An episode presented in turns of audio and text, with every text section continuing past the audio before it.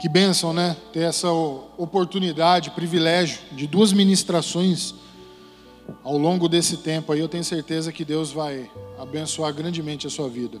Coloca para mim, por favor, Lucas, o Evangelho de Lucas, capítulo 14 e o verso de número 28. Lucas 14, verso de número 28. Texto diz assim: Qual de vocês, se quiser construir uma torre, primeiro não se assenta e calcula o preço, para ver se tem dinheiro suficiente para completá-la? Pois se lançar o alicerce e não for capaz de terminá-la, todos os que virem rirão dele, dizendo: Este homem começou a construir e não foi capaz de terminar. Amém? Olha só para você ver que interessante. Nesse contexto aqui, Jesus está ensinando os discípulos de como, de, da, da, responsabilidade que é seguir Ele. Tem mais dois, é, duas, mais duas parábolas, uma antes, uma depois dessa daí, que ele vai falar justamente sobre isso. E muitas vezes nós não nos preparamos para áreas das nossas vidas, ao qual nós de repente queremos receber a benção. Nós precisamos colocar diante do Senhor, sentar e planejar todas as áreas da nossa vida, mas não de uma maneira é, é, superficial, e de uma maneira realmente se nós vamos conseguir completar. Se de fato aquilo ali vai fazer sentido para a minha vida. Quem teve aqui domingo, ou quem ouviu, está lá a mensagem, o apóstolo Paulo Henrique, na mensagem dele, ele dá até um exemplo disso. Ele, junto com a pastora, os dois se reúnem, colocam ali os planos deles nos papéis e vão avaliando se aquilo ali de fato vai, vai valer a pena. Muitas vezes, quando a gente coloca alguma coisa que a gente orou, que a gente quer muito, se a gente coloca no papel, muitas vezes a gente começa a avaliar. E às vezes a gente fala assim: não, isso daqui não vai dar certo dessa forma. Mas não que você não vai receber aquilo. Deus está preparando uma nova forma, um novo jeito para que você possa receber aquilo. O fato de você sentar e planejar não é para você desistir dos seus sonhos, mas é para você ver qual a melhor maneira, de que forma que Deus vai usar o Espírito Santo dele para te revelar a melhor maneira para você receber ou concluir aquilo que ele estabeleceu para você, amém? Então você não pode desanimar a partir do momento que você senta e avalia. Não, você precisa sentar, avaliar e verificar de que forma vai ser feito aquilo. E justamente isso ele fala, de um contexto para os discípulos. Será que vai valer a pena você me seguir? Você já colocou no papel o custo que é, o sacrifício que é para você me seguir? E aqueles discípulos, muitas vezes, em até alguns momentos da vida deles, né, aqueles homens vê que é duro, é uma dureza. Se você olhar, quando Jesus está dando o sermão, ele vê que muitas pessoas estão ali, mas quando a palavra começa a ser dura, o que, que acontece? A multidão vai se dispersando, e somente os discípulos ficam ali. Senhor, é muito dura a tua palavra com eles. Meu amado, a palavra de Deus, quando nós temos um propósito definido e quando nós entendemos do que Ele é capaz de fazer na nossa vida, nenhuma palavra, nada de direção que Ele dá para a nossa vida vai ser duro. Tudo isso vai ser suave, vai ser leve, para que a gente possa continuar na nossa caminhada. O que torna duro é quando nós não queremos cumprir com os princípios da Sua palavra. Aí se torna duro. Quando ele fala para nós, quando ele dá uma palavra de correção, e aquela palavra vem de encontro à minha vida e, me, e mexe comigo, me tira da zona de conforto, aí sim aquela palavra se torna dura. Mas é porque eu, a minha carne, deseja que aquilo não aconteça.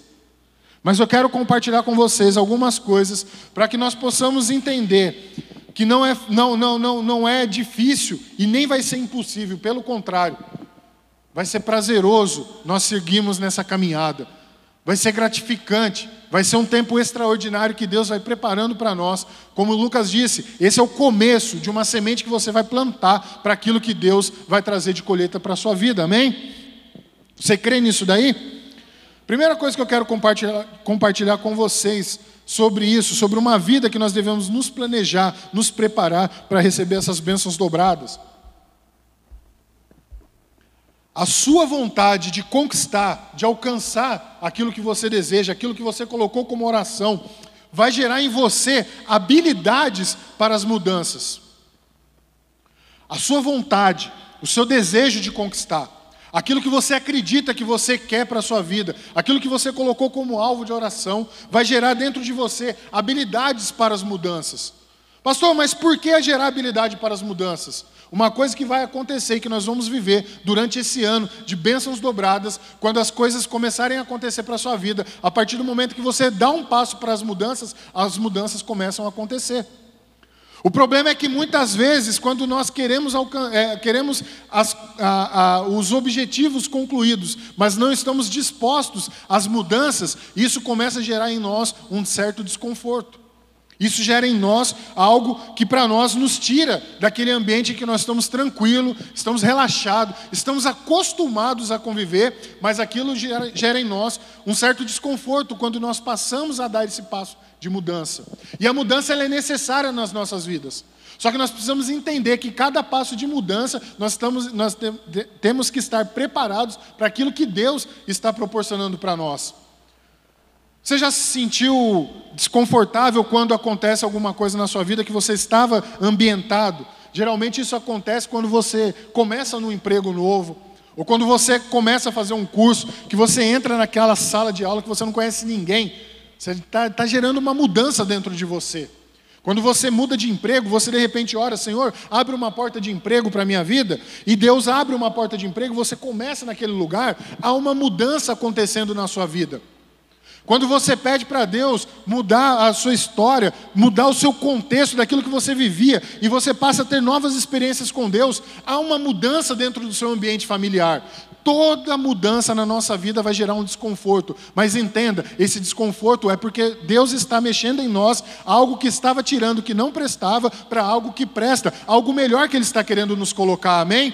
Então, essa mudança, esse desconforto, você precisa entender que é uma mudança ali no seu sistema, na sua vida, em que Deus está te preparando para te colocar num lugar maior. E se a bênção virar dobrada para a minha vida e para a sua vida, esse desconforto, em alguns momentos, vai ser maior. Mas você não é para ficar com medo desse desconforto, é para que você se sinta privilegiado, que Deus está te tirando de um lugar para te colocar num lugar melhor. Quem quer querer nisso daí? Dá um aplauso ao Senhor aí. Todas as vezes que você atingir uma nova estação ou uma posição, vai gerar essa mudança na sua vida. Se você de repente está se planejando, se programando para ter um, uma nova posição no seu trabalho, você deve se preparar para aquilo que você vai receber. As bênçãos que o Senhor prepara para a nossa vida, nós devemos estar preparados. E um alicerce, eu estava falando outro dia, para você receber uma bênção dobrada, o, o seu fundamento, o seu alicerce, tem que estar muito mais fundamentado para você suportar aquilo que virá sobre a sua vida. Se você não estiver preparado, você não vai ter estrutura para aguentar as bênçãos. E você, de repente, pode se perder a partir do momento que você recebe isso. Cuidado. Essa mudança, esse desconforto na nossa vida, ele vai ser para que te leve para lugares maiores. Eu trouxe um exemplo aqui de quando a pessoa casa, né? ela está ali vivendo um tempo, ela namora, está né? Tá ali aproveitando aquele momento gostoso, namorando ali, aquela coisa gostosa, daí ela noiva, ela vai noivando, ela dá um outro passo. E a partir daquele momento é que ela faz o que ocorre o noivado, né? Que já é a pretensão para um casamento, já começa a gerar um certo desconforto ali. Poxa, a gente só namorava, cada um tinha sua, cada um pagava sua conta. Agora a gente noivou. A gente tem um novo compromisso. A gente pensa em comprar uma casa, a gente pensa em construir, a gente pensa nem que for para alugar uma casa, mas a gente procura já assumir um novo compromisso. Ou seja, você está partindo para um lugar melhor, você está partindo para um novo ambiente na sua vida, um novo contexto para a sua vida, e aquilo vai te tirando de uma zona de conforto, mas essa zona de conforto que te tira é para algo melhor, amém? Então você deve se preparar, e quando você casa, aí a coisa piora num certo momento. Porque você estava acostumado com as coisas de casa, com a mãe fazendo as coisas para você, com o seu pai fazendo as coisas, você estava acostumado com aquele ambiente o Nescauzinho ali, o, o Todd. Eu lembro que quando eu casei, eu casei novo, e a Marilda brincava, falava assim: É, sua mãe não vai ficar fazendo Todd para você. Eu falava: Não, eu tomo Todd porque eu sempre fiz. Brincava com ela. Até hoje, né, Marilda? Mas tá bom. Mas por que, que isso acontecia? Eu estava acostumado, eu estava vivendo num ambiente que era gostoso, mas eu estava partindo para algo melhor. Eu estava partindo em crescimento para a minha vida, amadurecendo. E cada fase da sua vida, em cada momento em que você estiver, em cada fase que você estiver evoluindo, essas mudanças irão acontecer. Mas se prepare, porque é Deus te preparando para te colocar, para receber essas bênçãos dobradas em nome de Jesus. Amém? A grande sacada que nós temos que ter é que essas experiências extraordinárias que vai acontecer na sua vida, que o nome do Senhor vai ser glorificado através disso que vai acontecer, vai fazer com que essa mudança se alastre no ambiente que você vive. As pessoas vão começar a ver essas mudanças nítidas acontecendo. É como uma pessoa que acaba de se converter, que ela conhece Jesus, ela tem um encontro com Jesus e essas mudanças começam a ser nítidas. A sua mudança vai inspirar outras pessoas que vivem ao seu redor. Aquelas pessoas que não conheciam, que não, não, não, não tinham conhecimento de Cristo, passarão a ter o conhecimento através dessas mudanças. Ei, entenda que as mudanças são benefícios para a sua vida, essas mudanças serão necessárias para a sua vida. As mudanças trarão crescimento para a sua vida e principalmente o nome do Senhor vai ser glorificado, porque quando as bênçãos vier, todos aqueles que estão à sua volta, aqueles que conheciam o seu passado, vão olhar e vão falar assim: "Meu Deus, eu quero servir ao Deus que essa pessoa serve. Essa pessoa está me inspirando. Eu lembro como ela era, eu lembro como ela está sendo hoje. Em nome do Senhor Jesus, quem é esse Deus que ela serve? Que eu quero viver essas experiências também. E meu amado, você tem que estar preparado para isso. Amém? Se prepare para isso que Deus quer usar a sua vida em nome de Jesus. Aleluia! O medo, ele é um agente perigoso. O Lucas falou aqui, está tá dentro do contexto, porque ninguém combinou a mensagem. Mas o medo é uma das coisas que vai fazer você, que vai impedir você de prosseguir durante a mudança. O medo, ele vai ser um agente perigoso para isso. Por quê? Porque muitas vezes experiências do passado vão impedir você de passar esse outro nível que Deus tá, tá, está querendo. Um exemplo: casamento.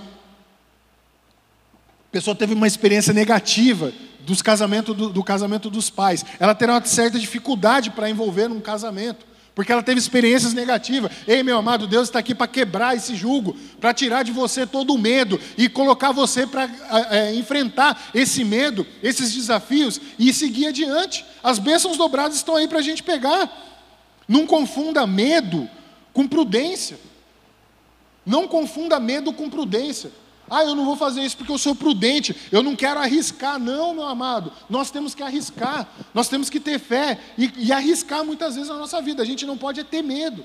E muitas vezes a gente confunde o nosso medo com prudência e coloca desculpa em alguma coisa que não vai fazer a gente destravar nem a pau. Você pode ter certeza disso. Amém? Segunda coisa que eu quero compartilhar com você: não apresente seus planos, aquilo que você projeta, para alguém que não seja capaz de te ajudar. Às vezes nós compartilhamos coisas da nossa vida, ou coisas que nós colocamos dentro do coração, que Deus confiou na nossa vida, para que nós alcançamos aquele objetivo e nós saímos falando para todo mundo. E muitas vezes aquela pessoa não vai te ajudar, pelo contrário, ela vai querer te desanimar, ela vai querer paralisar você. E isso daí vai ser um agente enviado do diabo. A gente tem que sair, se afastar dessas pessoas, para que você não se afaste sem saber, não compartilhe aquilo que Deus colocou no seu coração. Tenha prudência em saber que aquilo que Ele colocou, você precisa de pessoas que te ajudam, que sejam capazes de te ajudar a, a, a chegar a alcançar essas bênçãos. Quando essas bênçãos vierem, não são o homem que vai te dar, mas é Deus que vai derramar sobre a sua vida. Busque pessoas que te inspirem a chegar próximo de Deus. Não busque pessoas que vão te afastar de Deus. Uma vez eu compartilhei um, um negócio com uma pessoa eu lembro que essa experiência foi muito negativa, porque ela começou a colocar eu cada vez mais para baixo. Poxa, mas isso daí que você está fazendo, cara, isso daí não dá certo, isso daí não, não é legal, não. Isso daí é assim, eu fui indo, fui indo, fui indo, fui indo. Puf, desanimei. Aquilo foi uma experiência qual certamente se eu tivesse em Deus, focado nas coisas de Deus, eu não teria tido esse resultado negativo. Mas foi uma experiência. Eu preferia ouvir ao homem do que ouvir a Deus.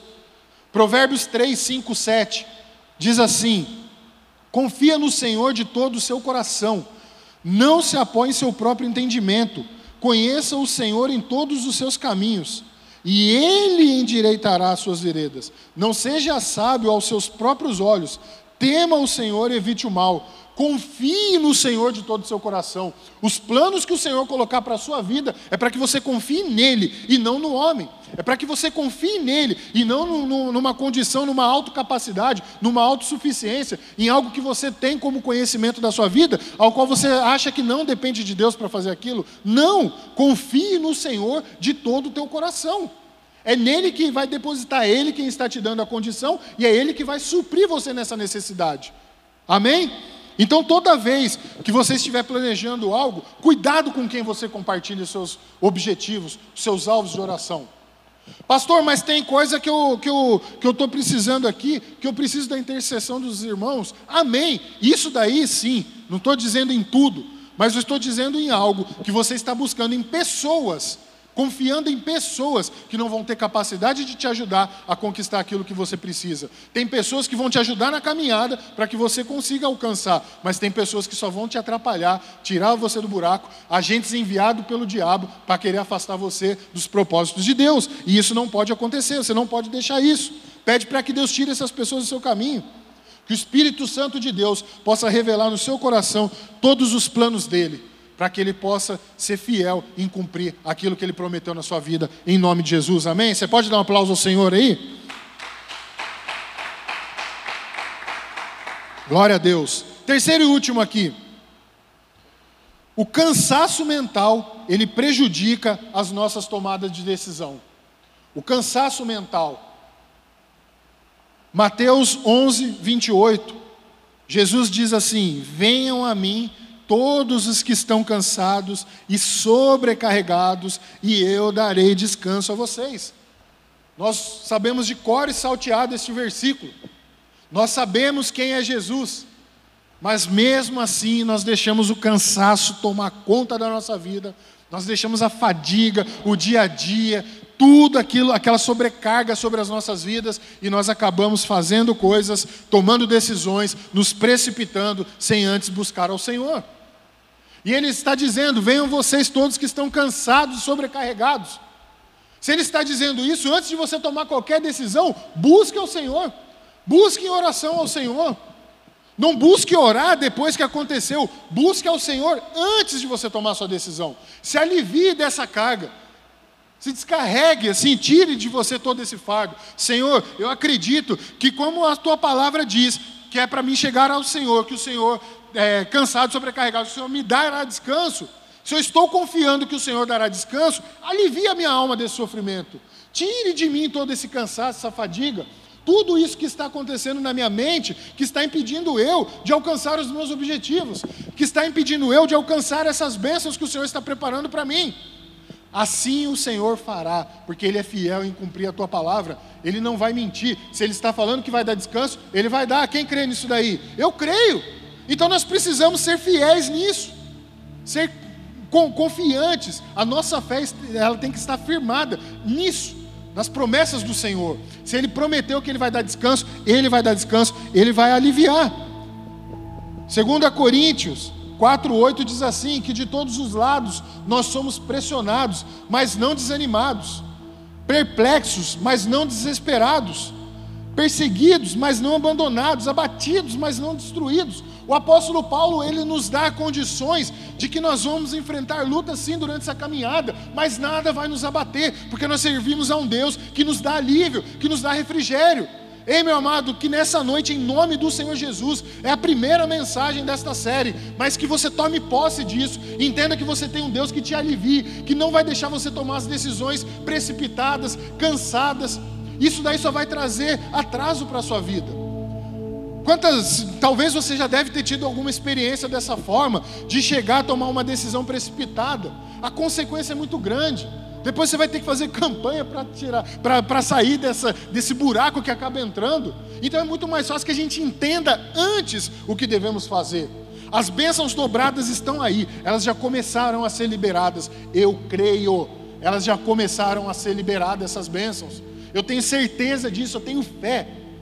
Agora, o que vai distanciar de eu receber essas bênçãos vai ser como eu vou lidar com Deus mediante as condições, as circunstâncias. Então, meu amado, planeje, faça o seu planejamento, junte ali o seu papel, faz o que você tem que fazer, avalie cada oração que você colocou, que você lembra.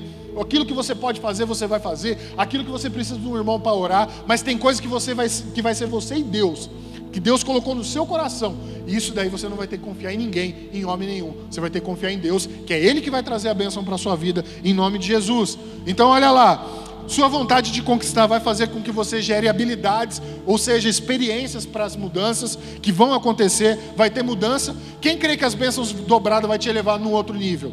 Amém? Eu creio. Se ela vai levar, então vai gerar mudança. Então nós devemos estar preparados para isso daí. Não coloque seus planos para pessoas que não sejam capazes de mudar. E cuide da sua mente para que ela não esteja cansada na hora de você tomar as decisões, para que você não atrase as bênçãos de Deus para a sua vida, em nome de Jesus. Amém? Você pode dar um aplauso ao Senhor aí e ficar de pé?